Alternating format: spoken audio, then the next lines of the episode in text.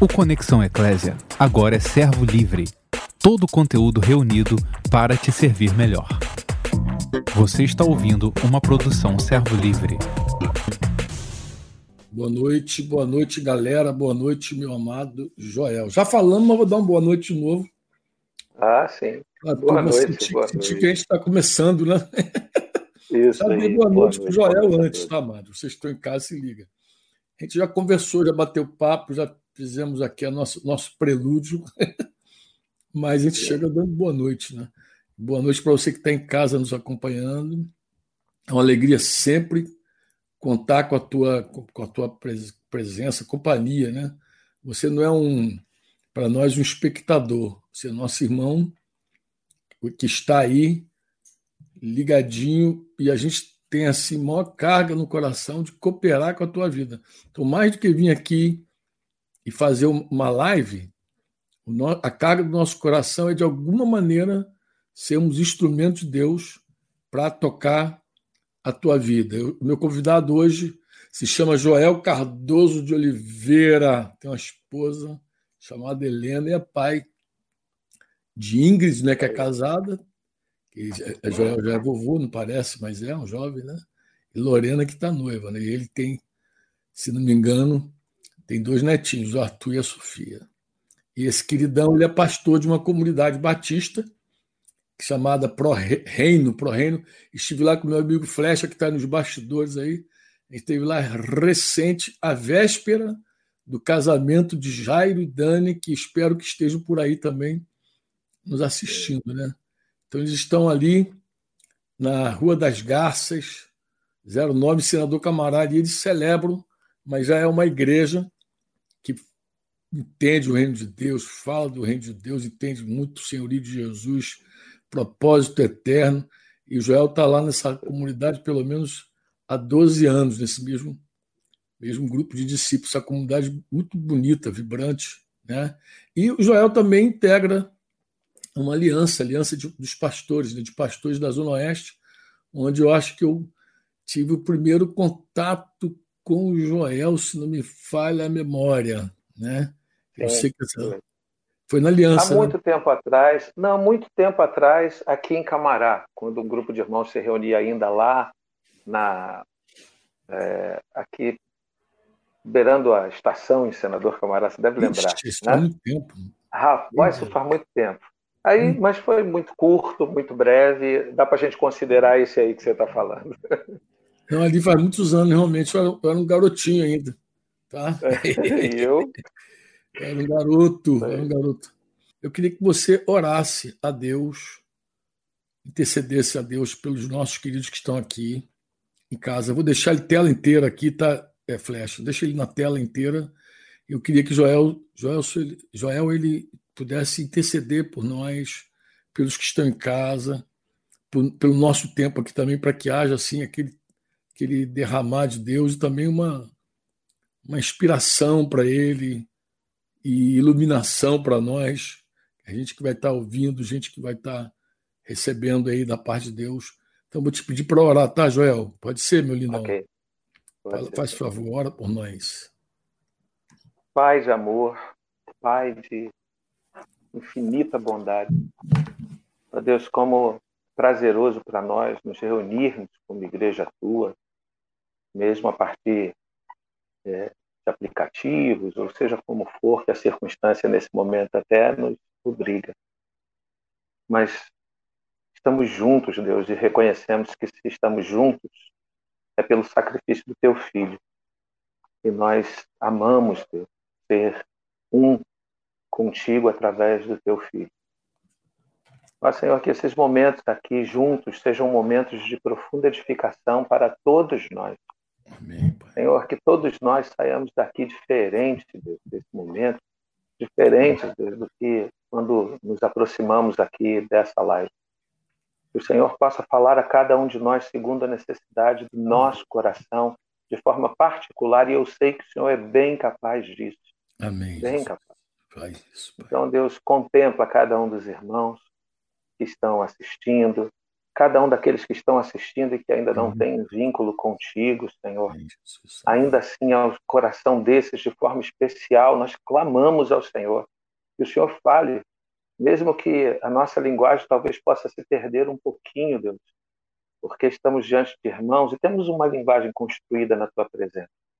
Mas que eles superem essa diferença da linguagem e nos seus corações recebam a palavra do Senhor e o ânimo do Senhor. Deus. Seja com tudo que vamos viver. Senhor tenha, tenha, Senhor tem, mas nós para darmos a honra e a glória ao Senhor, te dizemos, Senhor, tenha o controle de tudo, Senhor. Nós e pedimos isso em nome de Jesus. Amém. Amém. Amém. Obrigado, Joel, pela oração.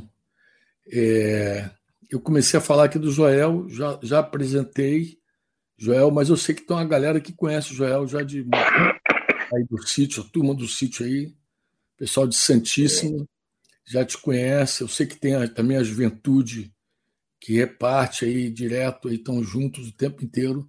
Mas seria legal, Joel, é a gente falar um pouquinho, você principalmente falar um pouquinho da aliança de pastores ali da Zona Oeste. Né? Eu sei que tem pastores aí que de repente pode estar aí até linkado conosco, né? E falar um pouquinho desse instrumento de Deus aí que tem sido para realinhar congregações com a pregação, né? daquela, daquela centralizada em Jesus, né? Na, na vida dos discípulos. Você podia falar um pouquinho para a gente aí sobre esse assunto, sobre o papel da aliança ali na Zona Oeste, ali, até para a galerinha que está aí nos assistindo Ficou aí. Fácil. Ficou fácil, tu já falou a metade. Nada, né? Mas é isso mesmo. É, é, é, um grupo de pastores que tem se reunido há muitos anos, muitos anos mesmo. Eu não, eu não teria aqui precisão, mas é possível que aí uns também 12, 13 anos, talvez, até mais um pouco é, e que vem sofrendo muitas transformações ao longo da vivência desse grupo. Né? E até que, no, no meio desse caminho, é, Deus não só nos juntou para cooperarmos uns com os outros, mas Ele trouxe a partir dessa convivência uma, uma disposição de, de ressignificar muitas das coisas que a gente vivia e de alinhar a nossa vida em Cristo como igreja aqui na Zona Oeste. E, e o, o, legal disso é que somos uma, uma aliança de, de pastores e igrejas denominacionais, não denominacionais, pentecostais, neopentecostais, tradicionais. Né? A gente e, e, e, é um grupo muito é, de, de, de, um amor muito forte e de uma comunhão verdadeira é, nós migramos daquele, de uma realidade que é muito comum, né? de grupos de, de, de pastores, e, e, já é louvável, não é crítica negativa, é louvável mesmo. Eu faço parte de alguns outros grupos de pastores, mas há alguns grupos que comumente se juntam para o interesse particular de cada comunidade de fé. Né? Lembro que há um tempo atrás, a gente ia para as reuniões, muitos anos atrás isso, cada um chegava com a carta para um convite de um programa. Né? Então, na verdade, a disposição era as reuniões para que os programas nos prédios pudessem estar bombados. Né? Hoje, hoje a gente não leva carta, mas é muito comum você fazer um empreendimento para uma igreja em algum lugar, por exemplo, e que os irmãos não estejam ali, a igreja não esteja presente, representada voluntariamente né? E, e, porque hoje a vida é comum, não os programas comuns. E quando o programa é resultado da vida, amém, sejam muito bem-vindos, né? E aí é isso que tem acontecido. É uma aliança de fato que hoje busca não só viver de forma alinhada à fé, ressignificando a partir de, de Cristo no centro. Pode parecer algo algo para alguns algo difícil de entender dizer isso, mas é porque todos, é, é, todos é. nós declaramos ali, entendemos ali, que vivíamos o Evangelho, é, e que, mas que nem sempre é, verdadeiramente Cristo era o centro. Haviam outros interesses sempre disputando com Cristo. Né? E, E então a gente decidiu ser ajudadores uns sobre as vidas dos outros para que de fato a gente não perdesse mais o centro, né, que é Cristo, que Cristo estivesse no centro do, desses ministérios na vida da igreja. Hoje a gente fala as mesmas coisas, hoje a gente consegue participar sem distinção. Estamos numa comunidade é, com raríssimas distinções aí, parece que estamos e estamos na mesma comunidade de fé, porque é a Igreja de Cristo, né? Então, tem sido assim. Prezamos muito uns aos outros, muito, muito. Né? O Júnior está lá é, tomando frente, né? sempre abençoando muito. Sim, sim, sim. Bom, é, o objetivo, quando o tema foi, foi colocado, corrupção. É, na verdade, não é corrupção em si, mas é como que nós, dentro da nossa perspectiva de fé em Cristo, qual deveria ser o nosso posicionamento? Né? E, e, você, vou focar mais no nosso posicionamento espiritual né, do que no próprio posicionamento social.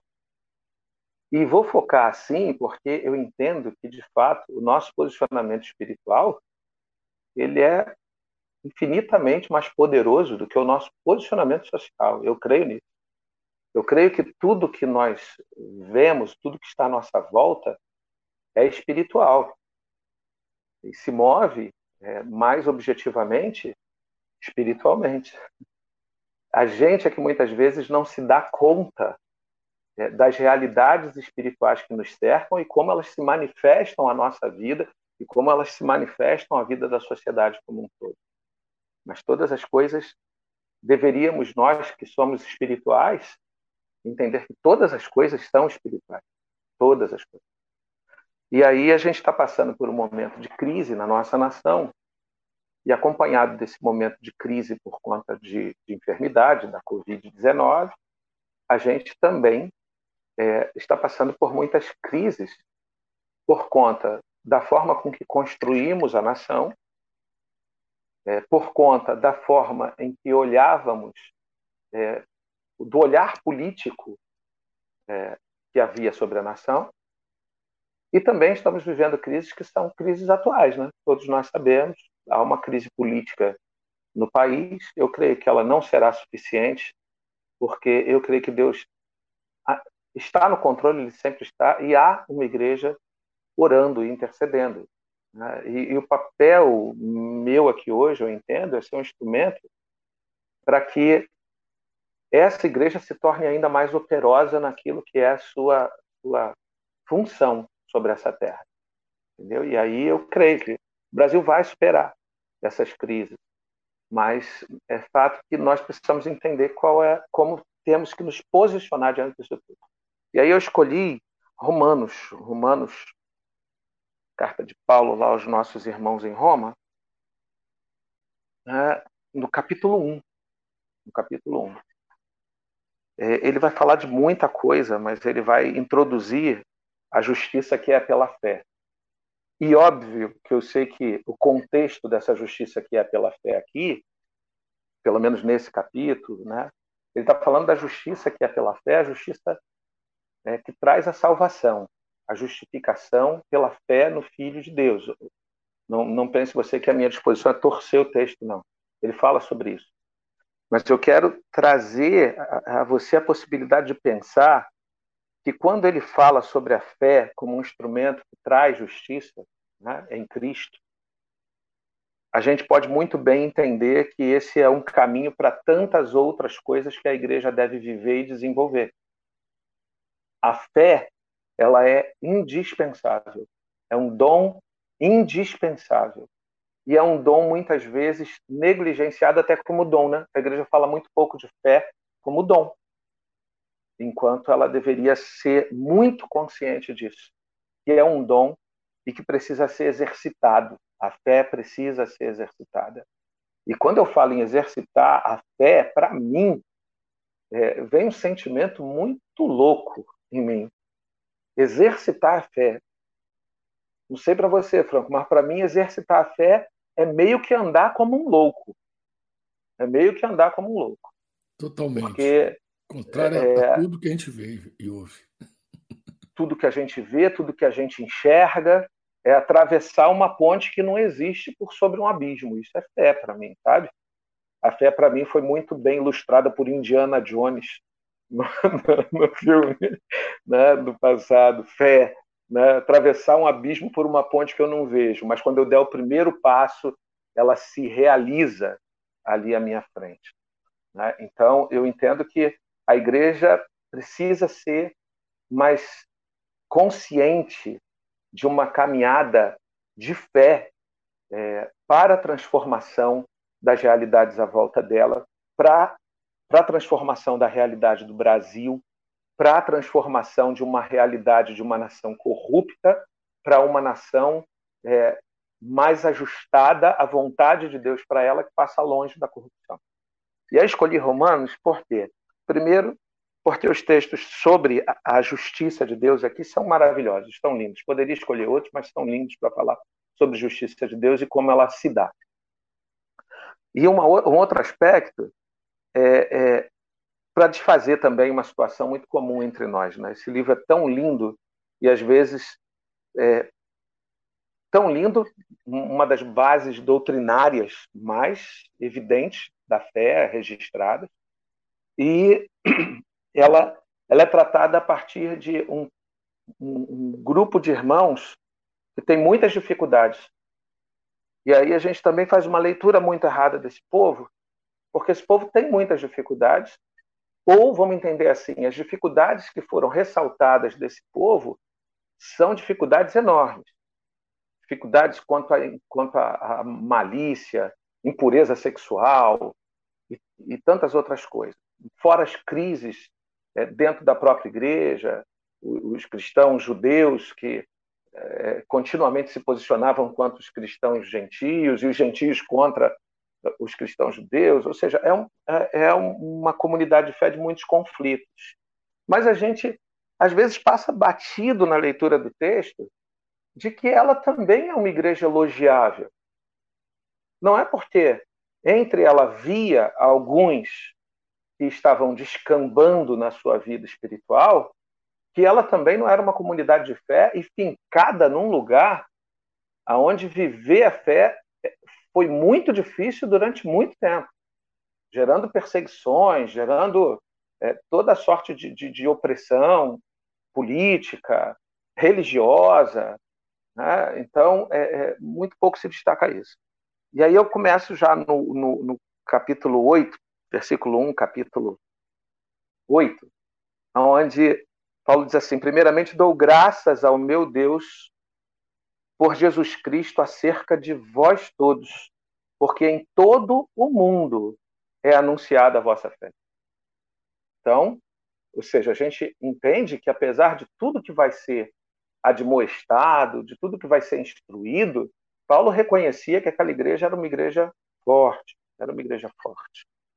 Né? Era uma igreja que alguns vão defender, e eu creio também nessa disposição, que Roma era equivalente, junto a, uma região gentílica, ela é equivalente a Jerusalém.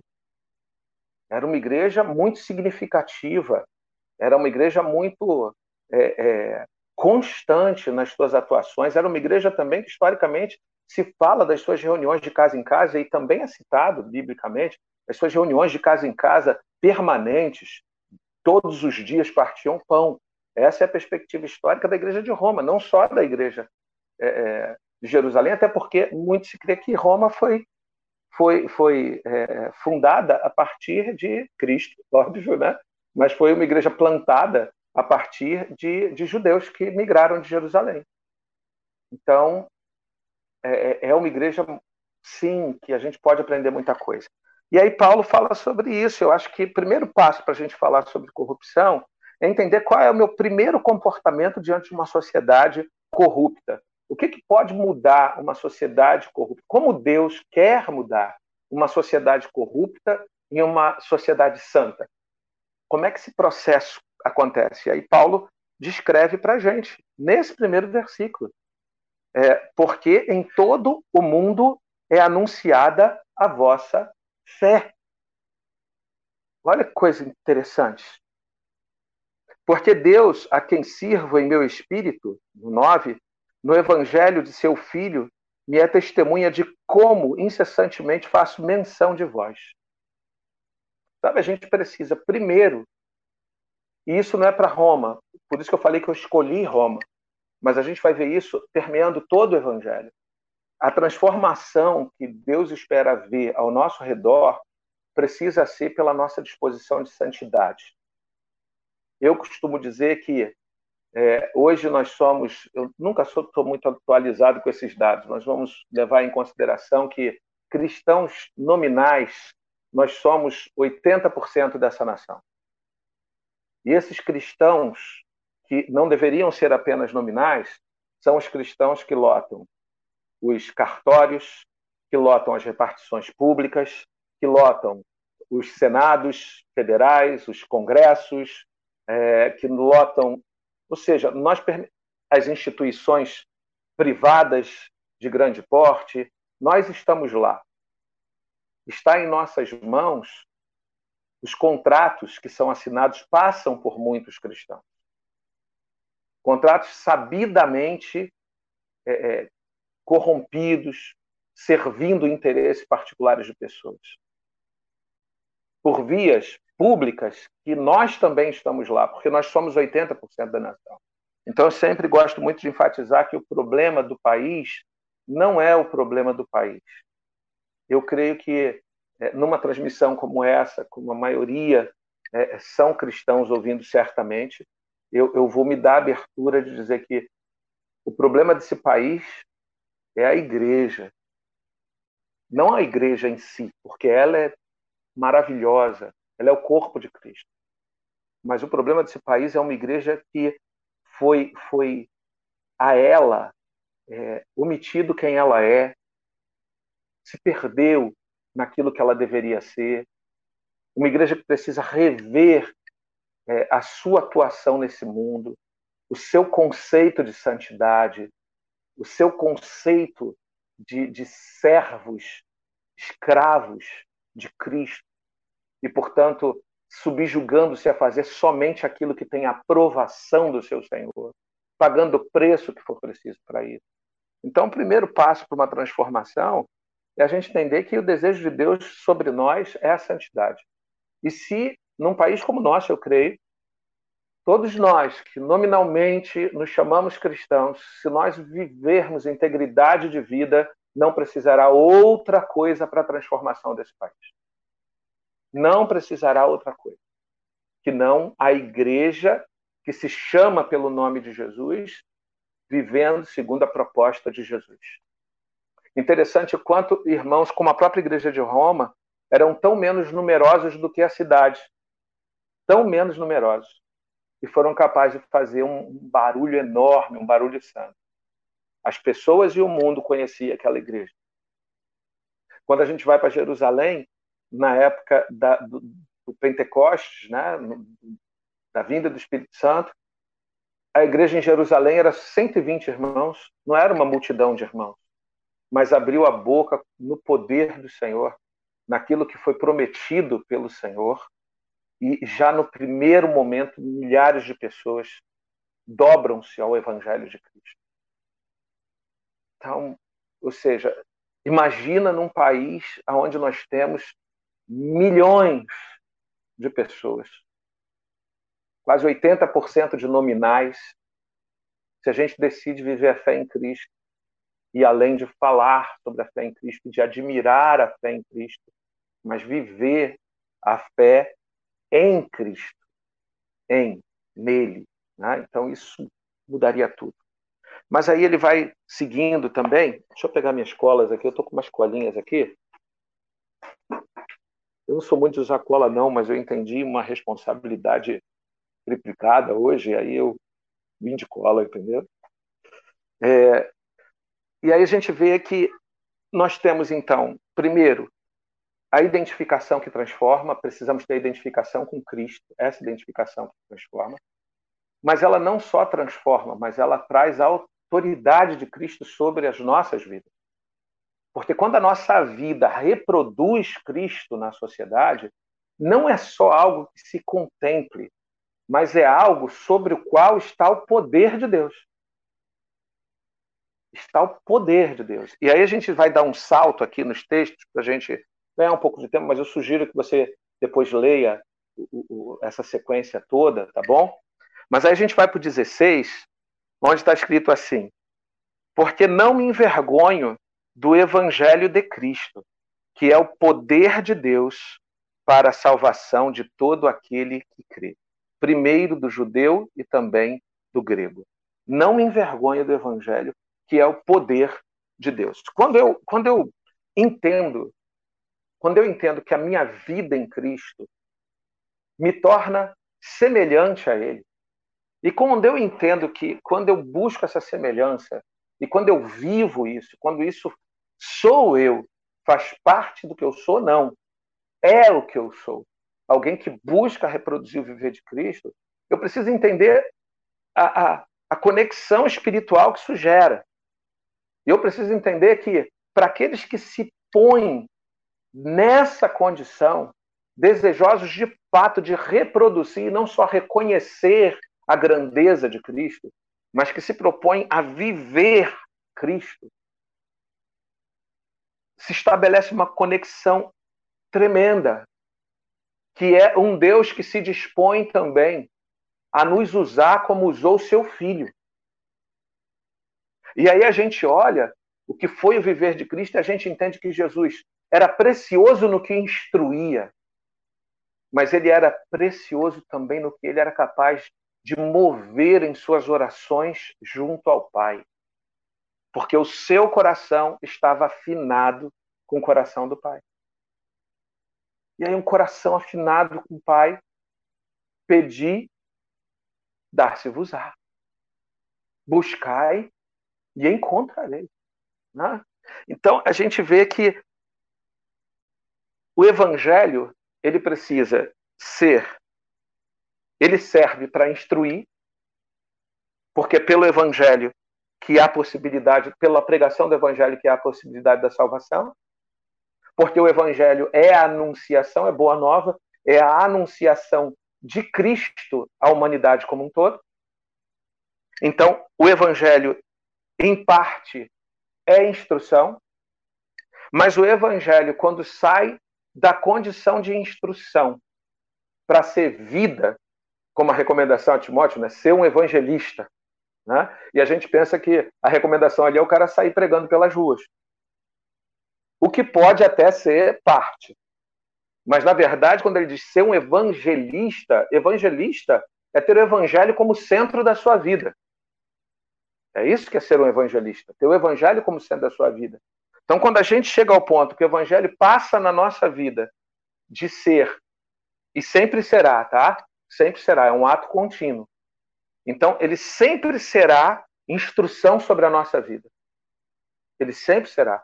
Nós teremos sempre que aprender, porque o padrão é altíssimo, é perfeito, é Cristo. Então, a gente vai ter sempre o que aprender com Cristo. Como não? Segundo João, se fôssemos colocar em livros tudo o que ele fez, não caberiam na terra.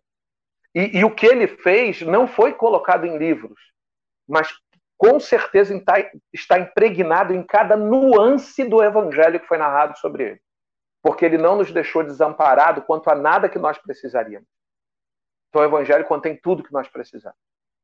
E precisaremos o tempo todo para, de fé em fé, como vamos ler daqui a pouco, de fé em fé, a gente ir se aproximando mais e mais daquele que é o nosso alvo. Então, o evangelho, quando ele passa é, de ser tão somente um instrumento de instrução, mas quando o evangelho começa a ser a palavra de Deus agora incorporada em nós, e aí isso é que é maravilhoso, esse é, é uma das formas que a gente poderia definir o propósito de Deus. O propósito de Deus é que o evangelho seja o evangelho de, do reino, o evangelho do Cristo, a boa nova que fala sobre o seu filho, seja reproduzida em nós, ou seja, seja vista em cada atitude nossa. Quando isso acontece, aí a gente pode entender que não é menos poder. Porque a gente lê esse texto aqui e vê assim: o Evangelho de Cristo é o poder para a salvação de todo aquele que crê. O Evangelho é o poder, sem dúvida.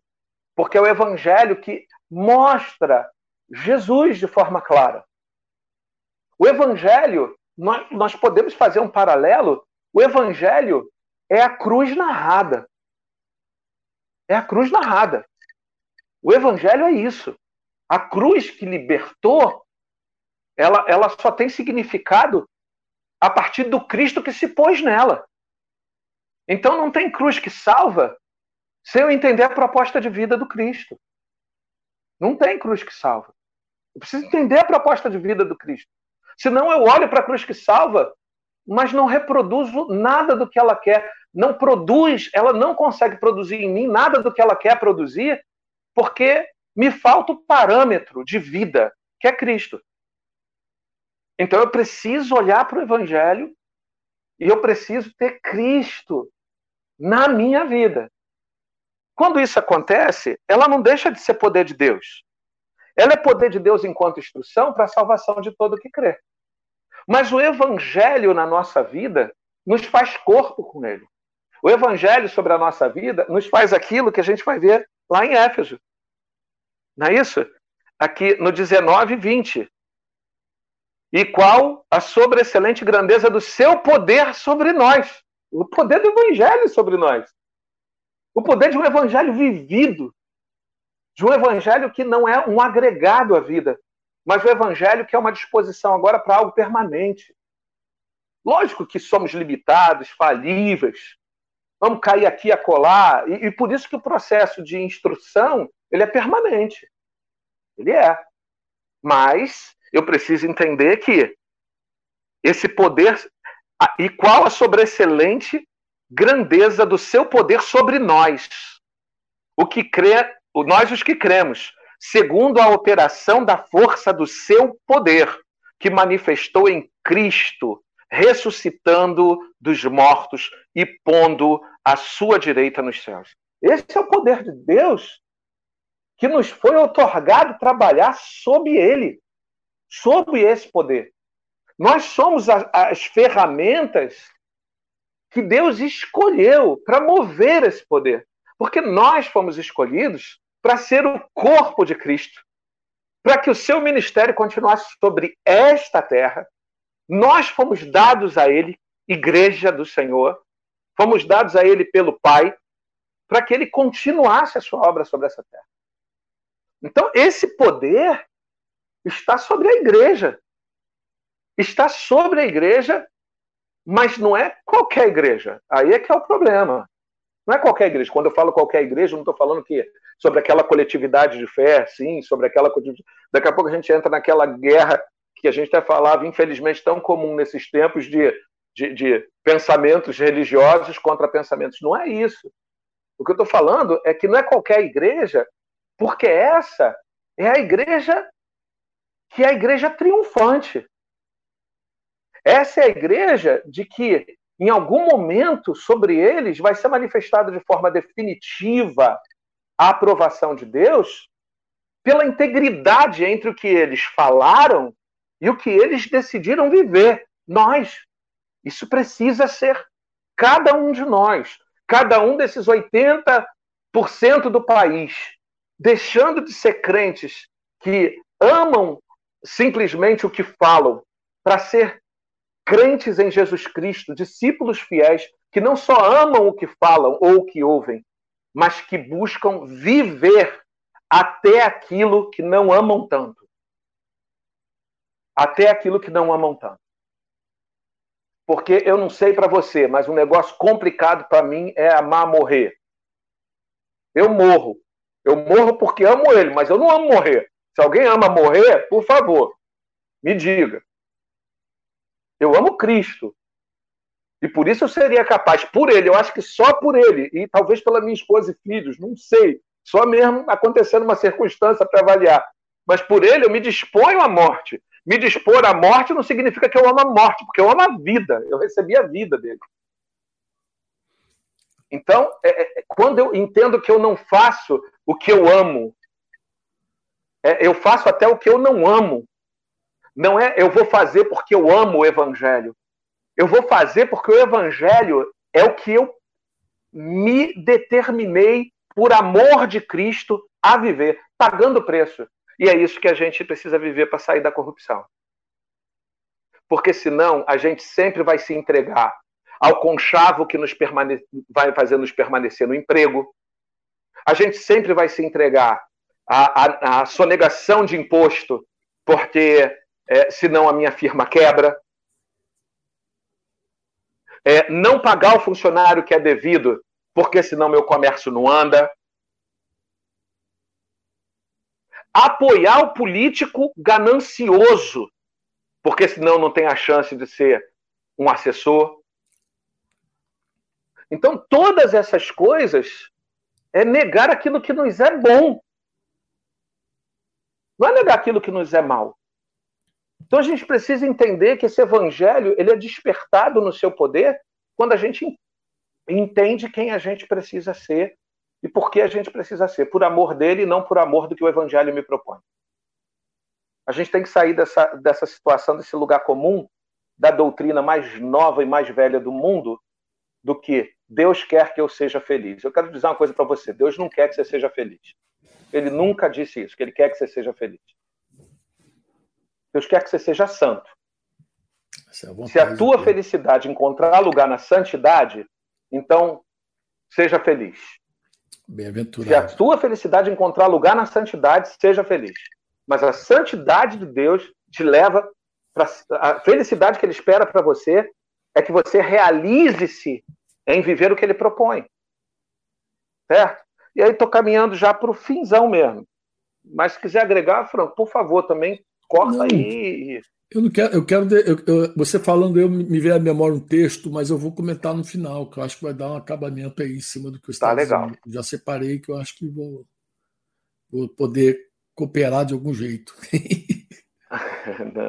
vai sim, com certeza. É, e aí a gente vai é, num texto, no, no, no 17 né, do, de Romanos, ainda, 1, 8, 17, ele vai dizer assim, ó, 17. Porque nele se descobre a justiça de Deus de fé em fé, como está escrito. Mas o justo viverá pela fé. E aí a gente já falou aqui de santidade, a gente já falou aqui de é, de viver dignamente. A gente já falou que quando nos aproximamos de Jesus, então, é, a comunicação se estabelece, há um, uma afinidade entre o que a minha mente em Cristo começa a querer com aquilo que o Senhor quer, uma afinidade. E aí eu não só sou aquele que é convidado a viver em retidão, mas nesse momento que de fato isso começa a se estabelecer de forma mais profunda, eu começo a ser um agente do poder de Deus. Aí aí a coisa é mais densa. Eu acho que poucos de nós, espero estar entre esse para a glória de Deus. Mas aí poucos têm experimentado hoje isso não só ser um agente do Evangelho de Deus, aquele que instrui, mas ser também um instrumento de Deus para a ação do seu poder, que vai além, como a gente viu, olhando a palavra de Paulo aos irmãos em Éfeso, que vai muito além só do poder do Evangelho para transformar. Porque Deus transforma. Está, não, não, quando falando... a gente foi lá em Éfeso, ah, falando que o poder que está sobre nós é o poder que ressuscitou Jesus. Né? Ou seja, o poder do evangelho, ele não. Você pode olhar, e é linda essa expressão, a gente adotou até, né? A maioria dos cristãos tem alguns textos que são apaixonantes. Assim, o evangelho é o poder de Deus para. Olha, o evangelho é o poder de Deus, não, não define o evangelho. E nem define o poder de Deus. O Evangelho é o poder de Deus? Sim, o Evangelho é o poder de Deus. Mas ele é muito mais do que a instrução. É, o poder do Evangelho é o poder que transforma vidas? Sim, mas ele é muito além do poder que transforma. Então a gente tende, às vezes, a sintetizar algumas coisas muito facilmente, mas isso não é um bom negócio. Esse poder de Deus que o Evangelho traz é o poder que ressuscitou Jesus. E eu vou te dizer uma coisa: é, essa expressão é muito mais forte. É o poder de Deus para transformar ou não. É agora, Joel trouxe uma expressão que é o, o poder de, que ressuscitou Jesus. É, mas deixa eu te lembrar de uma coisa: o poder que ressuscitou Jesus também não define nada. Não define nada. Porque o poder que, que ressuscitou Jesus é o que vem da parte de Deus, que vem do seu poder.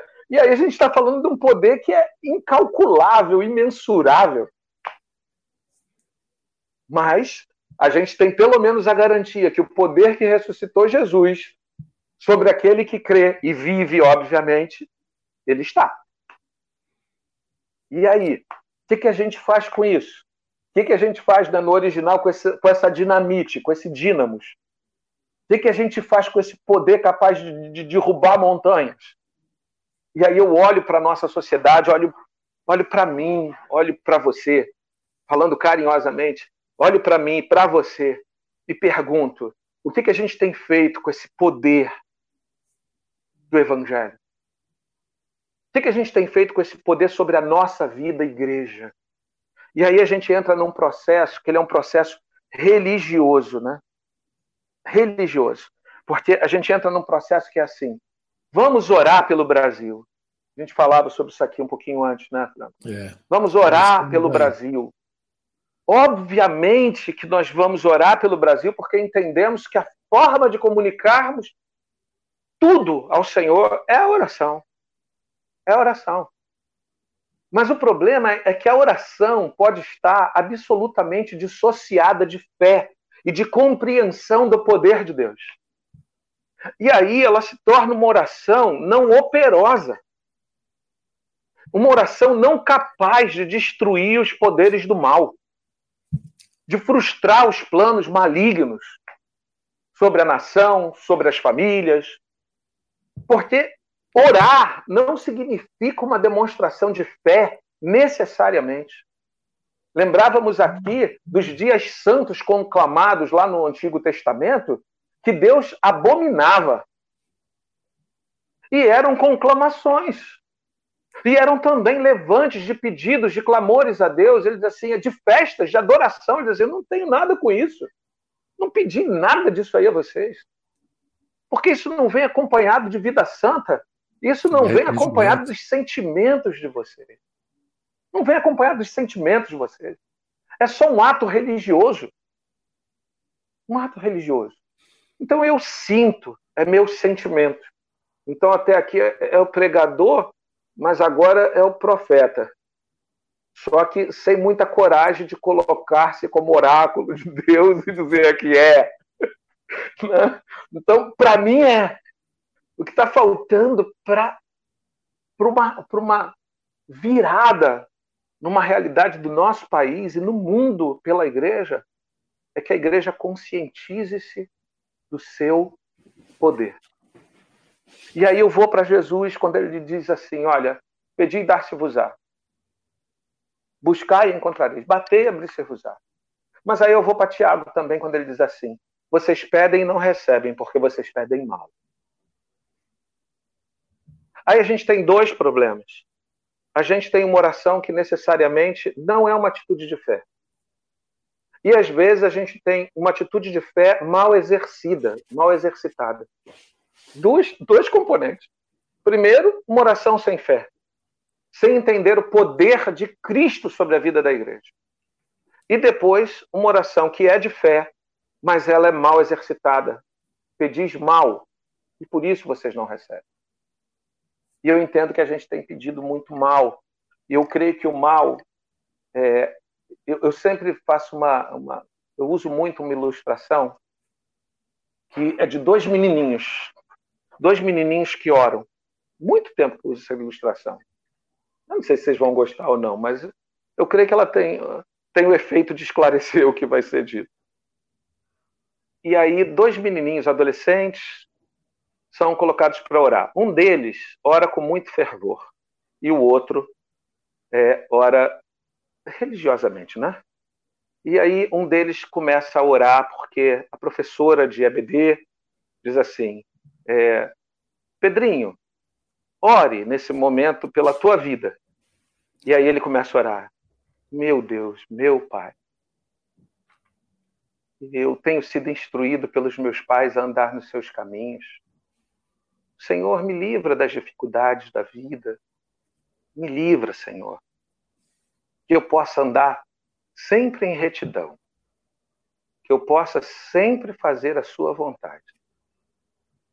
Que eu sempre possa. E aí ele vai orando, né? Lógico que a gente, no primeiro momento, a gente entende com muita facilidade que esse é um servo de Deus, criado, tal, tal, tal. Aí a professora vira, Joãozinho, por favor, olha aí. Eu já estraguei a, a, a ilustração, porque o Joãozinho é sempre o cara, né? Nessas histórias. Eu dizer você chamar o Joãozinho para orar não é legal, mas tudo bem. Já era, né? E aí ela chama o Joãozinho assim: Joãozinho, ora pela sua vida. Aí Joãozinho diz assim: Pai do céu, cuida de mim. Eu estou muito mal. Eu estou olhando para Mariazinha de um jeito diferente. Sabe, eu, eu acho que eu vou fazer besteira se Mariazinha ficar muito perto de mim. Deus, faz o seguinte: me muda de colégio, ou muda Mariazinha, ou senão senhor tira essa vontade de mim, que essa vontade está errada. Eu não aguento mais olhar para Mariazinha. E me ajuda, se o senhor for deixar eu ficar aqui, o senhor muda rápido meu coração, porque está difícil para mim. Qual dos dois fez a oração honesta? O problema é que a gente está sendo religioso, politicamente correto na questão espiritual. E não sendo honestos. Uma nação de, de, de servos, de escravos a serviço dele, de embaixadores que vão e olham o que precisa ser mudado e proclamam com autoridade sobre aquilo que precisa ser mudado que precisa ser quebrado. Nós não damos nomes às coisas. Sabe? Nós falávamos aqui, eu vou me poupar. Vou me poupar e vou nos poupar a todos nós de problemas. Mas eu, eu lembro assim de alguns nomes de autoridades nesse nosso país que tem uma vida. Eu não estou falando dos questionáveis, não, gente. Talvez eu não fale nem, nem, nem esteja falando de quem você está pensando. Porque como hoje o conflito é Moro e, e, e Bolsonaro, tu pensou num dos dois. Eu não quero que você pense num dos dois, não. Existem figuras muito mais claramente danosas como autoridades constituídas da nossa nação. Muito mais danosas. A gente sabe. Sabe com clareza de feitos investigados, esclarecidos, de pessoas que foram presas e voltam a legislar sobre o, sobre o país, que passam pela cadeia, daqui a pouco estão soltas porque o processo mudou, porque é, é, é, o, o tribunal agora mudou a regra, porque o juiz mudou o entendimento, sabe? E a gente sabe assim de algumas figuras que o nosso coração diz assim, o nosso coração diz assim, Senhor, tira esse camarada de lá, eu não aguento mais esse camarada lá. Esse camarada só julga contra a nação. Esse camarada só toma posição contra o oprimido, contra o fraco. Senhor, tira esse homem de lá. Mas aí a nação prefere o politicamente correto, e não é só politicamente correto, é também o certo a fazer. O problema é que uma coisa não, não, não muda a outra. Não anula. Da gente dizer, Senhor, muda o coração desse homem. Senhor, faz o coração desse homem enxergar a tua vontade. Faz esse homem conduzir a nação com a tua vontade. Só que a gente esquece de, Senhor, tira ele de lá se ele não fizer isso. E, Senhor, que ele se converta na casa dele. Senhor, que ele se converta na casa dele. Você foi brando, hein? Podia dizer assim, Senhor, que ele se converta na cadeia. Ah, é, vai que a casa dele deveria ser lá, né? Sei lá. Mas está entendendo? Ou seja, falta um coração da nação ah, clamando. Ou nós, ou nós perdemos, ou nós perdemos a fé que Deus faz. Que Deus faz. O que, que nos resta diante da palavra? A palavra diz assim: que a justiça é de Deus, até para a salvação. Não é isso que nós vemos em Romanos? É Ele quem justifica. Olha, e que os atos de justiça precisam ser deles e nós precisamos ser dependentes. Então, o que, que, me resta diante de um Deus que me instrui, que por obediência, e não tem a ver com amor, não tem a ver com o que eu amo, mas com o que foi instruído, que me diz assim: você tem que respeitar a autoridade, a justiça não pertence a você, a vingança é minha. O que, que me resta você acha que ele não deixou nada para gente? Ele não deixou nada. Meus irmãos, nesse tempo eu conheço gente que orou e a chuva parou. Nesses tempos. Mas no bíblico. Eu creio que Deus continua ressuscitando quem Ele quer. Eu creio. Eu creio que nesses tempos é, coisas inacreditáveis têm acontecido todos os dias. Não que por conta disso é um jeito particular que Deus decidiu é, é trabalhar em nossa vida, mas ao longo desses anos, nós não somos uma comunidade tão pequena que não seja uma expressão, né? É, não seja uma expressão. E também não vai procurar ninguém a gente por causa disso, tá? Que a gente também não sabe o prazo de validade desse jeito de Deus operar. Mas entre nós, nós não perdemos um irmão por câncer. Não significa que a nossa oração é mais poderosa. De jeito nenhum. De jeito nenhum. É, e, nem, e talvez a gente nem tenha pedido certo. Foi misericórdia de Deus sobre a nossa vida. Só isso. A gente nem é um povo que ora muito por cura. Não somos mesmo. Mas a questão é: o que, o que eu vejo de Deus me faz crer Sabe, eu não posso deixar de caminhar diante do que eu tenho visto. E a gente tem pedido pouco, e a gente tem pedido mal. Mas Deus continua fazendo pela sua misericórdia, querendo nos despertar. Querendo nos despertar. E nós continuamos um povo adormecido para agir no poder de Deus. Agora eu sei que. Ah, peraí, então por que tu não ora e o ministro sai de lá? Não sei. Talvez eu ore e o ministro saia. Talvez eu ore e o, o, o juiz saia. Talvez eu ore e o presidente saia. Talvez eu ore e, e o senador, o deputado saia. O, o chefe da repartição próximo a mim. Eu creio que ele pode. E eu faço. Eu quero fazer e aprender a não deixar de fazer. Sabe, Bem-aventurados, o Paulino me lembrava quando a gente tratou sobre essa questão. Bem-aventurados os que têm fome e sede de justiça, porque eles serão par, serão saciados. Então, isso é só na glória? Eu vejo que aqui no texto diz assim, que a própria salvação, ela se efetiva de fé em fé, é algo construído. Fé em fé. E quando a gente fala de ver a justiça de Deus, será que não seremos nós também os arautos? Quando eu pego Jesus falando sobre isso, Jesus ele adverte: ai de vós, escribas e fariseus hipócritas, pois que dizimais a hortelã e o endro e o cominho e desprezais os mais, o mais importante da lei, o juízo, a misericórdia e a fé. Deveis, porém, fazer essas coisas e não omitir aquelas. Quando eu olho isso, Jesus falava disso abertamente, publicamente falava sobre isso. E nós nos tornamos politicamente corretos. Politicamente corretos.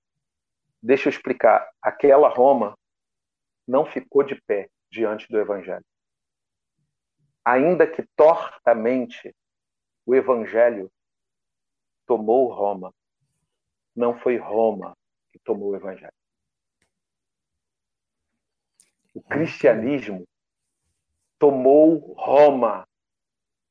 Não sobrou Roma, sobrou a igreja, que depois, em seguida, foi se corrompendo, mas não sobrou Roma. Entre Roma e os seus, vivendo em fidelidade, Deus honra os seus. Deus honra os seus. Amém. É isso, é isso aí. É isso aí. Joel, então, Deus abençoe a gente. Joel, eu vou, eu vou é, pegar carona no que você está falando aí, carona mesmo, para voltar, voltar à questão que envolve a igreja. Você falou uma coisa que eu acredito de todo o coração. O problema da nossa nação passa pela igreja. Passa Sim. pela igreja.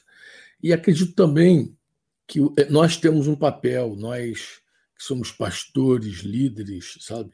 Que também envolve a oração. O que acontece?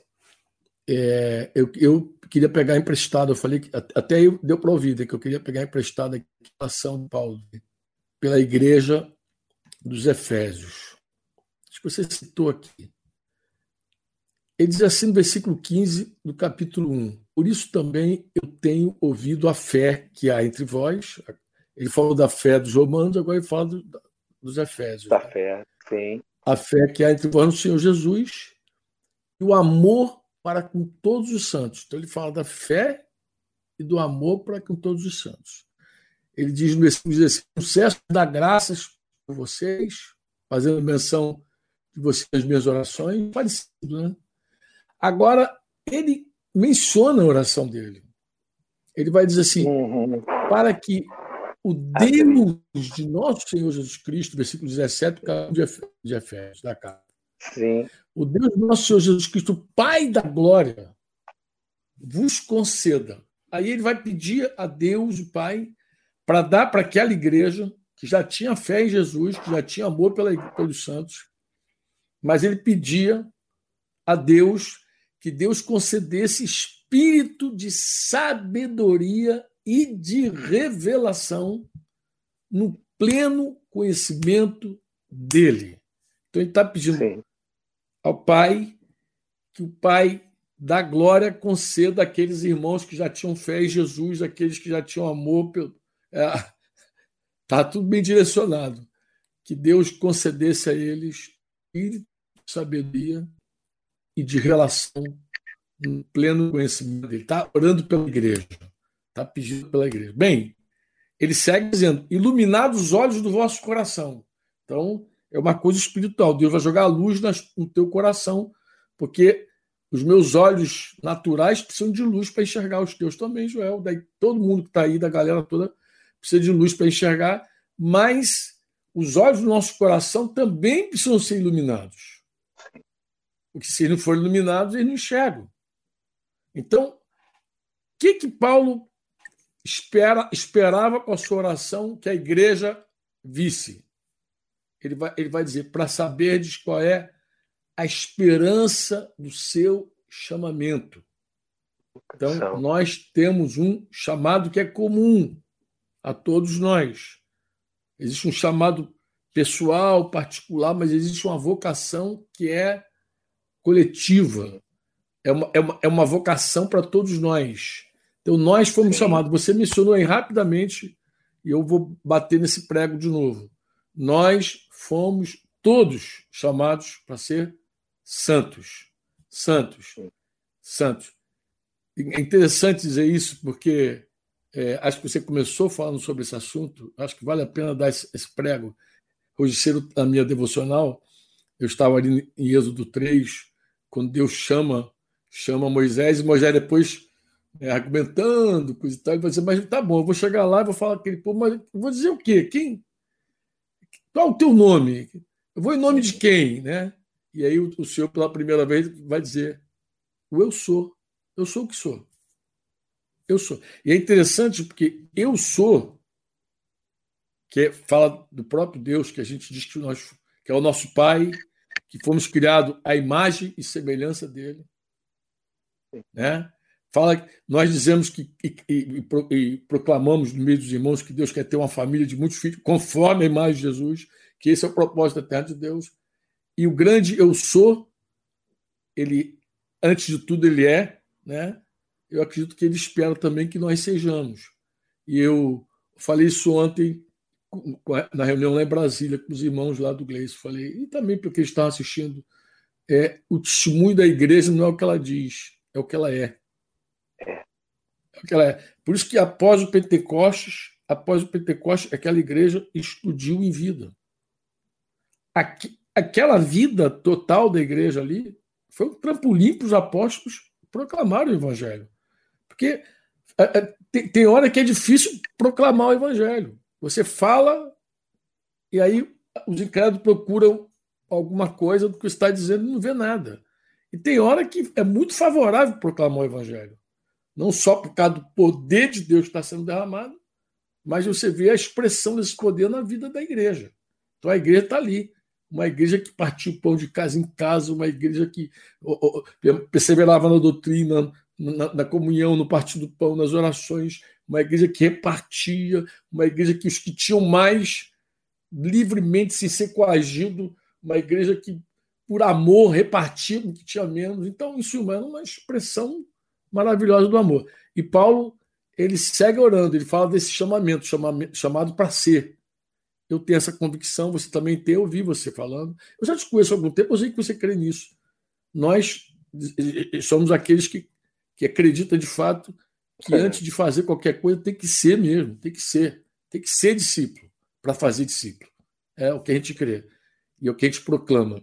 Mas você vê que na oração de Paulo, Paulo pede Deus para iluminar os olhos daqueles irmãos, para os irmãos compreender, né? ele, vai, ele vai dizer isso para saber qual é a esperança do seu chamamento. Pegando carona aqui em Romanos 5, é, de 1 ao 5, eu estava falando até para os irmãos também sobre esse assunto, né? quando Paulo diz que a gente se gloria na tribulação, a gente se gloria na tribulação, porque a tribulação produz perseverança e esperança, experiência e esperança. Né?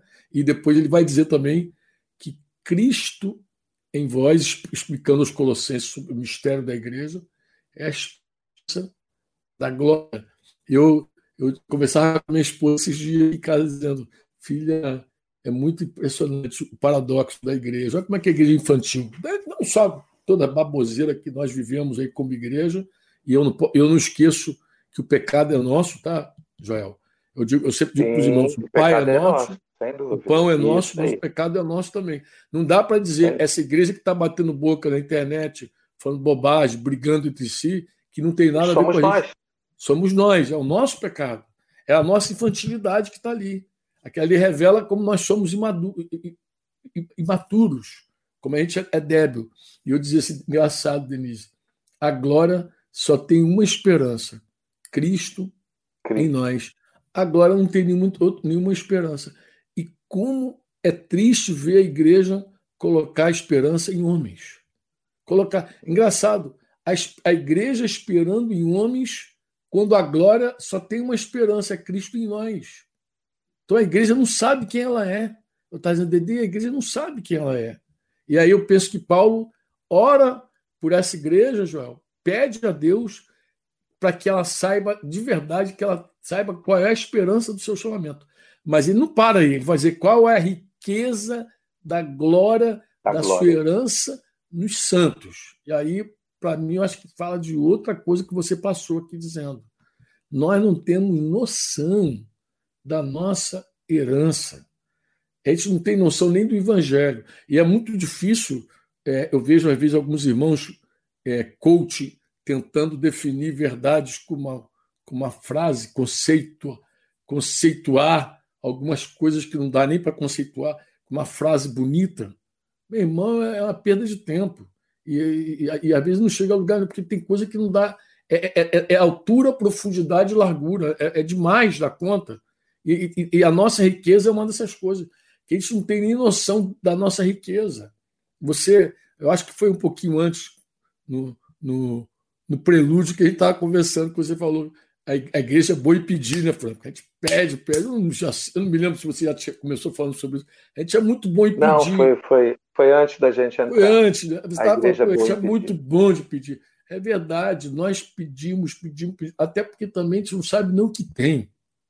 Nós, há muitos anos, um companheiro de ministério dizia assim que a igreja parece um mendigo com pires na mão mendigando, quando ela é a mais rica de todas. Eu falei, é verdade. Parece, na época ela era a Lady Di, né? A professora que casou com o príncipe.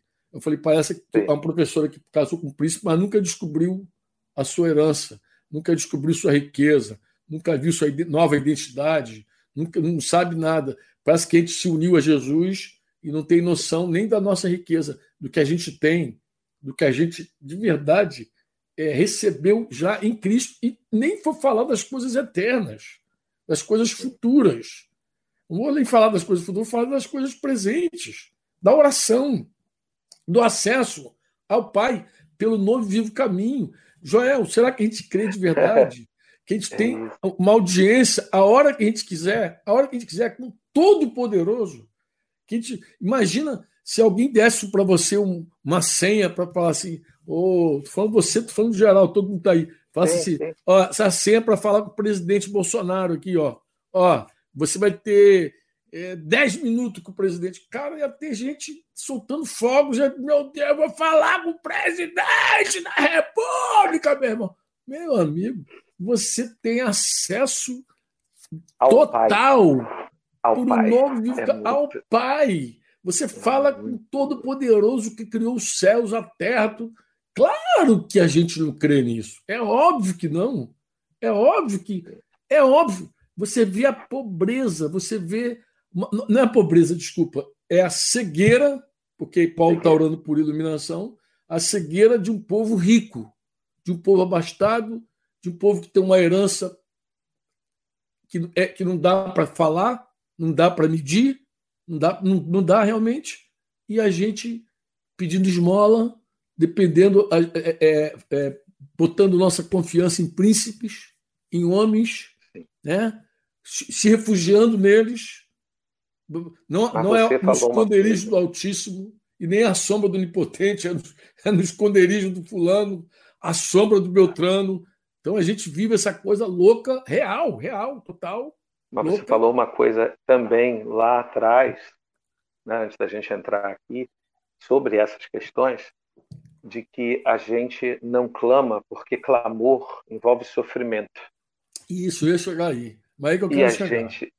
Então segue aí, segue aí você. Não, eu falar. quero chegar aí para dizer o seguinte: que Paulo, a oração dele não termina, e ele vai dizer assim, depois de falar dessa riqueza toda que a gente tem, né, porque ele está tá pedindo iluminados os vossos olho do coração para saber qual a esperança do seu chamamento, qual a riqueza da glória da sua herança do santo, e ele vai bater aqui no qual a suprema grandeza do seu poder suprema grandeza do seu poder. Eu me lembro de Jorge Michan falando em grego essa palavra, que é uma coisa comensurável de grande essa palavra, que no português a gente colocou três palavras: suprema grandeza do seu poder. O Flecheira sabe de costa. Perguntar a ele, ele entra aí e sabe que ele guardou, que ele, ele disse que lembra até hoje Michan falando para com os que cremos, segundo a eficácia da força do seu poder, o qual exerceu ele em Cristo ressuscitando dentre os mortos e fazendo sentar à sua direita nos lugares celestiais citado aqui, acima de todo principado, potestade, poder e domínio, e de todo nome que se possa referir, não só no presente século, mas também no vindouro. E pôs todas as coisas debaixo dos pés. Claro, a gente navega aqui, mas a gente esquece que Paulo está orando. Paulo está dizendo da oração dele.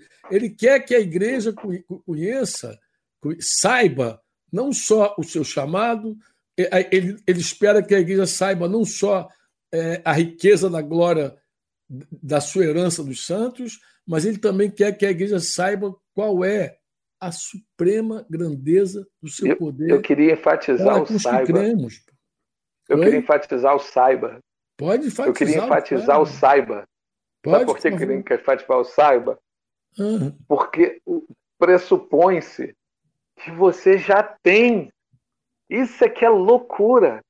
Né? Ou seja, você já tem. Você só precisa saber. Ele está falando de tudo que a igreja é. é ele está falando do que a igreja é. Não, e aí ele diz assim: não, Eu oro a Deus para que vocês é. saibam, é, para que vocês tomem ciência. Sabe? O que a gente é como igreja de Cristo, quando a gente entender, meu Deus do céu, Eu creio que Deus reservou esse negócio realmente mais para o fim, onde a guerra seria mais acirrada. Porque é, é quando a é gente entender. É que para saberdes, para saberdes, é uma, é uma palavra muito interessante, né, cara? É, ele está falando assim: é para você. É para você saber. É para dentro de você. Eu, eu, eu, eu oro para que Deus ilumine o teu coração, para que dentro de você, é quase isso, estou fazendo uma. Isso aí. Estou parafraseando aqui o, o, as duas palavras gregas aqui. É para que dentro de você, você saiba dentro de você, dentro de você, aí ele vai dizer a esperança do seu chamamento, a suprema grandeza do seu poder e também é, a, a herança, chamado, riqueza e poder. Eu penso assim, amado. E é por isso. Estou trazendo para nós a é, resposta, tá? Sim, e é por isso que, que a gente precisa entender. Quando a gente fala assim, essa igreja precisa mudar, não é igreja denominação, não é igreja comunidade de fé local. A igreja precisa mudar, é uma transformação pessoal dos servos em Cristo Jesus, dos escravos que precisam se portar como tal. Não é uma, não, é, é, é não existe avivamento de fora para dentro. Não existe. Tem que ser de dentro para fora. Ou seja, é, é o cada um enxergando, cada um clamando, cada um concordando diante do Pai. Lembra quanto tempo o povo orou no Egito? Viveu no Egito? Aquilo vai começando a incomodar o coração do povo, o povo começa a clamar, a colocar sua dor, e aí Deus, me parece, na leitura que eu faço, ele vai dizendo assim: tem que doer mais, eu ainda não estou ouvindo. Isso não é uma porção ainda que eu, que eu quero entender como nação.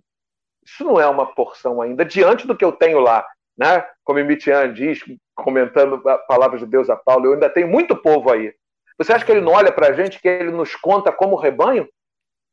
Eu creio, de fato, que ele nos conta como filho, como família. Assim, ainda tem muito povo aí. Esse negócio que está chegando aqui com cheiro suave tem cheiro bom, mas isso ainda não é na porção que eu, que eu, que eu quero receber. Eu quero ver o meu povo nisso, envolvido nisso. Eu, Sabe, se nós fôssemos 120, na boa, vamos lá os 20 para a praça e Deus vai fazer. São 120. Nós somos milhões de brasileiros. Essa igreja precisa ser desperta a partir de mim, a partir de você, a partir de quem está ouvindo. E quem está ouvindo, promovendo isso como sede de experimentar esse poder de Deus, sabe? E de, de querer ser veículo que clama pela, pela justiça, que clama é, é, é pela nação, que clama para que sejamos um, um, um espelho daquilo que Deus pode fazer junto às nações. Então, mas começa tudo nesse miúdo, em quem está aí ainda na live e em nós. Eu quero só apelar para o seguinte: como eu ouvi você expondo, eu creio plenamente no que você falou. Eu acho que a gente tem que pregar mesmo, falar. Mas eu acredito que nós precisamos também orar, como Paulo fez. Sim, sem dúvida. Por quê? Porque assim, sem dúvida. Eu acho que esse choro tem que começar entre nós. Vou explicar. Sim, sim. É assim, sim. Ó, nós precisamos sofrer pelo estado da igreja. Eu comecei isso, falando isso para você. Eu falei, olha, o cara não se incomoda com o juiz, não se incomoda com um juiz corrupto, não se incomoda com um ministro corrupto, o cara não se incomoda com a corrupção, porque, em meu lugar, ele não sente a dor de Deus. Ele não sente a dor de Deus. Ele não sente. Infelizmente, a gente não sente a dor de Deus. O clamor começa a pesar na nossa vida quando a gente sente a dor de Deus. Caramba. É assim, ó. Você tem um monte de gente assistindo aqui agora. Em especial, eu, eu tenho um, um, um casal que eu, que eu, tenho orado por eles, que tem passado uma luta muito grande com um filho. Bem, eles estão sentindo algo agora terrível. Terrível mesmo. Eu imagino, eu digo assim, meu Deus, livra-me. Imagina um pouquinho da dor desse casal. Mas é assim, esse casal também pode começar agora a ter uma noção do que Deus sente. Porque se colocar na brecha, interceder e orar com fé, como você falou, é, é, é, o combustível, acho que acaba que a gente acaba ganhando muitas vezes, é o sofrimento. É sentir o que Deus sente. Acho que a palavra compaixão vem daí. Compaixão, né? É, é, compaixão, você, você, você tem a mesma dor da outra pessoa. Você se compadece da outra pessoa, não é isso? Misericórdia é quando você coloca o teu coração na miséria. Mas compaixão é quando eu sinto a tua dor. Compadecer eu acho muito bonito. Compadecer com. Né? Com, então. Compadecer. Eu acho que nós estamos assim, amado. Essa é a real. Nós estamos assim porque muita coisa não nos afeta. Quando é que começa a afetar? Quando algo acontece conosco, diretamente. Um filho dói na gente mais do que. Só sabe quem é pai e mãe. Mas quando um filho passa, você sente uma dor lancinante. Mais uh, recente, agora, eu conversava com um casal que perdeu uma filha. Perdeu uma filha. Meu, meu amigo, dá para pensar numa dor dessa. Eu, tava, eu fui no cemitério porque, por obra de Deus, eu estava chegando do Chile, passei no Rio. Passei, cheguei no Rio no dia que a irmã partiu. Eu, cara, do, eu vi a igreja sofrendo, eu vi as pessoas sofrendo, eu vi os pais. Eu falei, meu Deus, como foi? Eu vi minha esposa derretendo diante de mim, a gente viu essa menina, Joel, ser jovenzinha, adolescente do nosso meio. Mas sabe o que é interessante? Eu conversava depois com o pai e com a mãe, eu dizia, querido, é provável que agora você sinta uma. entenda o coração de Deus de um jeito que talvez ninguém consiga. Talvez a tua oração agora, pelo, pelo, pelo desviado, por aquele que está morto, talvez seja uma outra oração. Não seja mais aquela, aquele pedido sem carga. Sem carga. Parece que Deus agora colocou uma carga no teu coração, porque você pode se identificar. Você pode. Eu ouvi há muitos anos, não sei se é, se é verdade que eu vou te falar, amado, mas vou, eu, eu, li, eu acho que eu li isso em algum lugar, que tinha um, um, um intercessor desse do passado aí, século XX, século XIX, não sei exatamente, que quando ele queria orar por alguns povos, ele se identificava com os povos. Então, se ele fosse orar, por exemplo, por pessoas que passavam fome, ele ficava sem comer. Se ele fosse, ele começava a querer se identificar, porque ele, ele cria que interceder, se tornar um intercessor, era se colocar numa condição igual. Deus, Sentiu quando profeta, né? Deus, quando chama Moisés, diz assim: vai lá e passa por isso. Não. Porque eu quero que você fale ao povo sentindo o que eu sinto. Isso, então você vê, ah, seja, você vê Oséias casando com a prostituta, sim, sim. você vê Isaías andando pelado três, três anos, você vê Ezequiel cozinhando sobre, sobre fezes, ele, Deus até que falou fezes, fezes humanas, não, Senhor. Aí Deus falou, tá bom, fezes de animal. Tu vê ele cozinhando sobre fezes de animais mais de um ano. Então você vê sim. que os profetas realmente entravam numa para poder de verdade interceder. O, tem um pastor aqui dizendo aqui, o Juvan. Eu diria, eu diria é o, livro o seguinte: do Intercessor. Que diz isso. O livro fala, Intercessor. Fala, fala, fala Não, o irmão está dando uma nota aqui. Que é o Juvan é um pastor lá de Brasília, tem aqui o livro Intercessor. Oh, conheço, abração. É. Então, o, o, o, livro Intercessor que fala sobre. Então, eu, eu acredito, nosso tempo já deu, mas é assim. Eu acredito, Joel, que quando Paulo orava pela igreja, para que a igreja fosse iluminada, enxergasse, que eu acho que aí começa a nossa história de verdade de intercessão.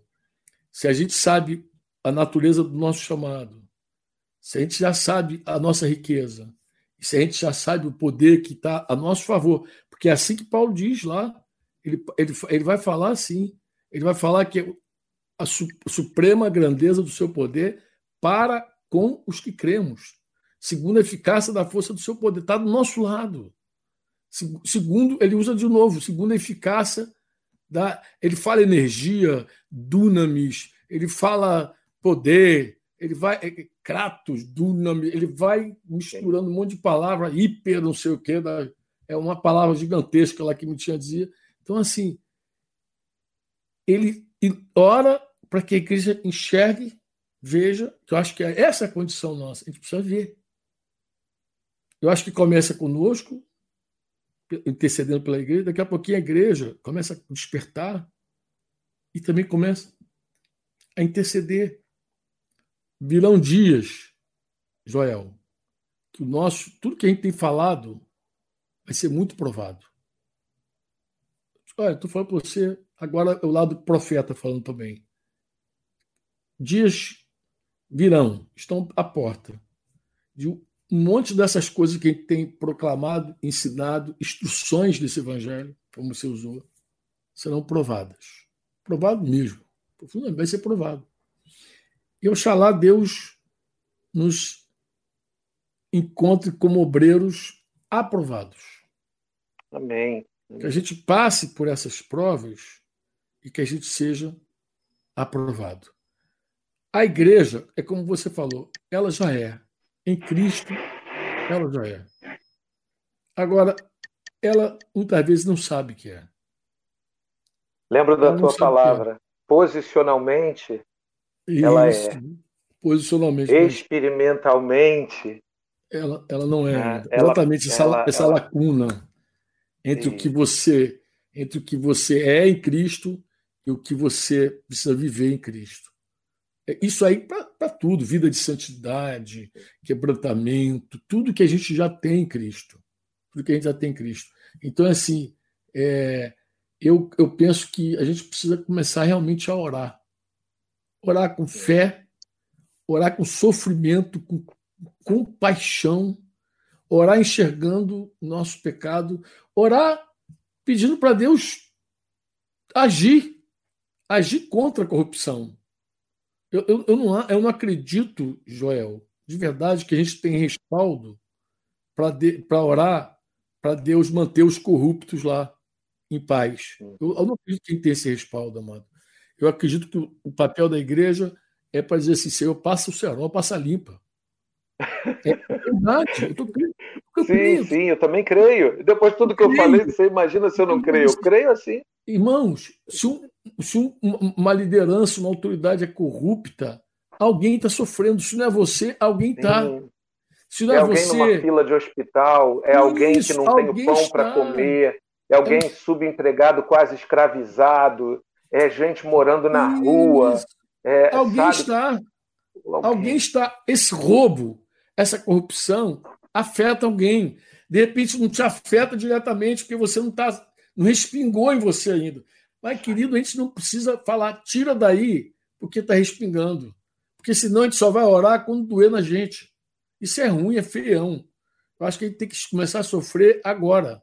Sofrer por aqueles que a gente sabe que já são vítimas dessa injustiça, dessa corrupção, dessa coisa toda. Eu acho que a gente não tem respaldo para dizer eu mantenha o corrupto e amansa ele aí. Não, Senhor, muda o quadro. Tu que estabelece reis, tu que depõe reis, tu é contra tudo isso. Então, age, Senhor. Agindo tu, ninguém pode impedir coisa nenhuma.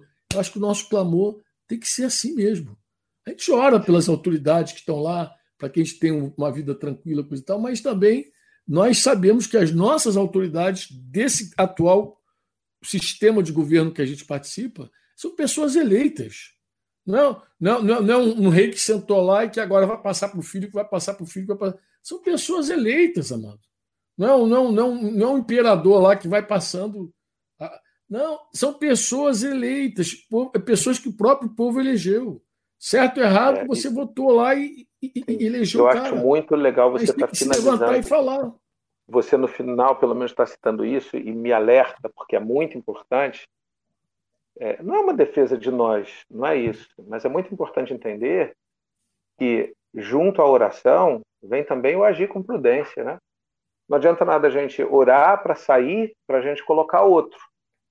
Não adianta. Isso.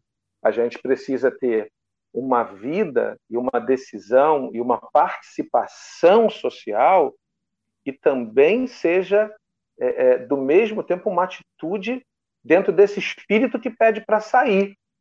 É o espírito de preocupação, de prudência, para que eu não tenha que estar de novo cometendo outro erro e de novo confiando no Senhor.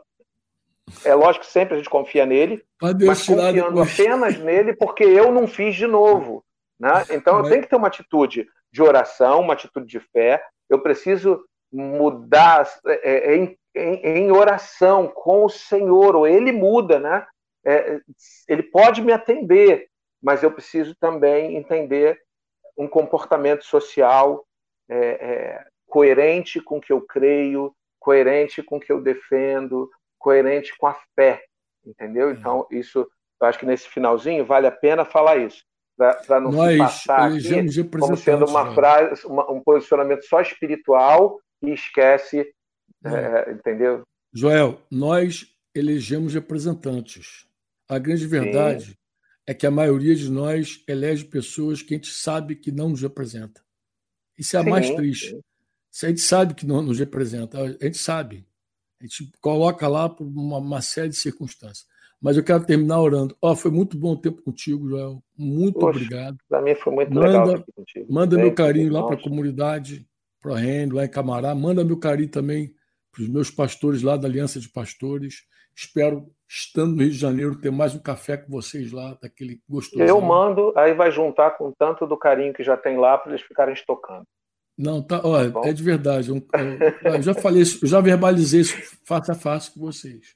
Mas eu sou muito grato a Deus pela, pela obra que Ele está fazendo na vida de vocês ali, pela comunhão, pelo meu querido Júnior Paulino, que eu sei que participa dali. Já falei com o Júnior algumas vezes pessoalmente. Falei, Júnior, Deus colocou no meio desses irmãos, esses irmãos são preciosos. Que Deus, Ele mesmo, aperfeiçoe a nossa unidade. Que Ele faça essa obra. É um outro tempo para a gente orar.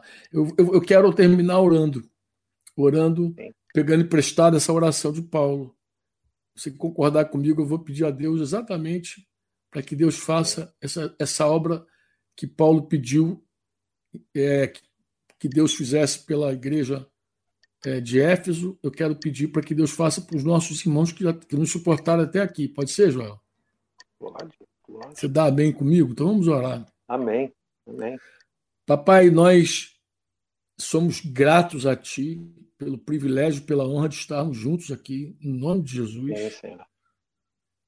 Falando das coisas concernentes ao Teu Evangelho, ao Teu reino, Senhor. Senhor, e e profetizando também, Senhor, no nome de Jesus. Pai, obrigado por podermos, Senhor, é, usar essas ferramentas, Senhor, e, faz, e, e reunir esses irmãos, mesmo de forma remota, reunir essa quantidade de pessoas que estão aí em suas casas, é, conectados, não só conosco, mas conectados com o teu espírito e com a palavra, Senhor que sai do teu trono, Pai. Pai, nós estamos assim muito gratos a Ti, de verdade. Obrigado, Senhor. Te louvamos por isso, te bendizemos, te agradecemos, Jesus, por essa benção. E quero te pedir, Pai, é, no nome de Jesus, da mesma forma como Paulo orou a Ti pela igreja em Éfeso, é, eu quero, junto com meu irmão aqui, Joel, é, junto mesmo, ligado, Senhor, pedir a Ti por esse por esse espírito de sabedoria e de revelação no pleno conhecimento de Jesus, Pai. Pai, a igreja, nós inclusive, nós dentro dessa igreja, Pai, precisamos mais do que nunca de espírito de sabedoria e de revelação no pleno conhecimento de Jesus.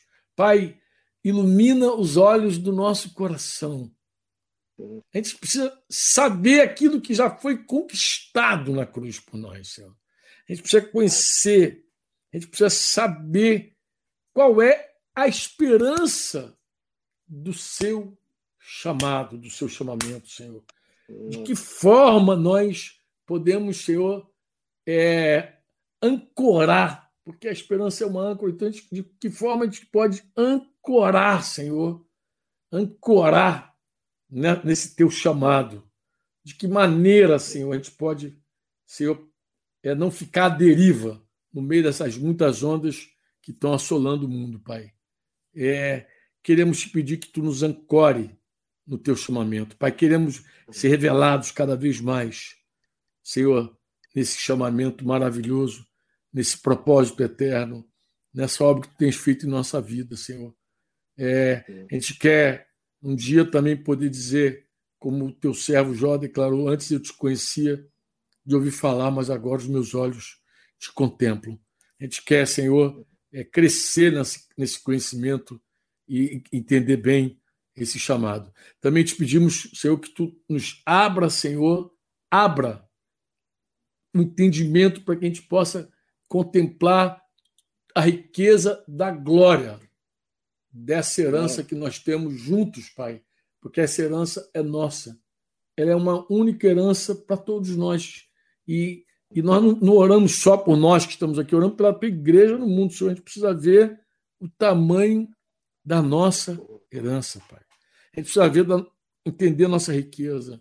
A gente precisa, Pai, é, é, por conta dessa riqueza, dispor a dar mais do que receber, Senhor. Então, nos ajuda, Pai, a, a enxergarmos o tamanho dessa riqueza, conhecer a grandeza né, dessa riqueza. Que riquezas são essas, Senhor? Nos ajuda, nos ajuda, Pai, nos socorre em nome de Jesus. Oramos também para que, junto com a riqueza, junto com o chamamento, tu nos revele a suprema grandeza do seu poder, Pai. Aquele poder, poder que, que favorece os que creem, Senhor. Poder para os que creem, que está escrito, segundo a eficácia do seu poder. Pai, esse poder que levantou Jesus dos mortos, ressuscitando e fazendo assentar-se à sua direita, nos lugares celestiais. É desse poder que nós falamos, Senhor. Esse poder da ressurreição, Pai. A gente quer ver para não tremer, para não ter nenhum medo, para não correr diante do adversário, Pai. A gente quer conhecer esse poder que um dia Paulo declarou lá quando passou por aquela grande tribulação. Ele escreveu aos Coríntios dizendo, Pai, para não confiasse mais neles mesmos, mas no Deus que ressuscita os mortos. Pai, a gente quer colocar nossa confiança dia a dia no Deus que ressuscita os mortos. Então, revela, Senhor. Revela para nós esse, esse supremo e grande poder para conosco, Pai. Segundo a, a, tua operação, segundo a tua força, segundo a tua eficácia, Senhor. Esse poder que levantou Jesus dos mortos. A gente quer ver esse poder, Senhor, operando na nossa vida todos os dias. A gente quer ver esse poder, Senhor, na proclamação do Evangelho. A gente quer ver esse poder, Senhor, na edificação da tua igreja, no discipulado, no aconselhamento. A gente quer ver esse poder, Senhor, libertando os cativos e os oprimidos do diabo, Senhor. A gente quer ver esse poder operando em favor da igreja nesse tempo, mais do que em qualquer outro tempo, Pai. Queremos que seja desse jeitinho, Pai, que nós estamos aqui te pedindo, Pai. Tomamos emprestada essa oração, Pai, de Paulo, pelos Efésios e fazemos pelos nossos irmãos, Pai, juntos, no nome do Senhor Jesus Cristo que nós oramos e te damos graças, Senhor. Amém. Você ouviu uma produção Servo Livre.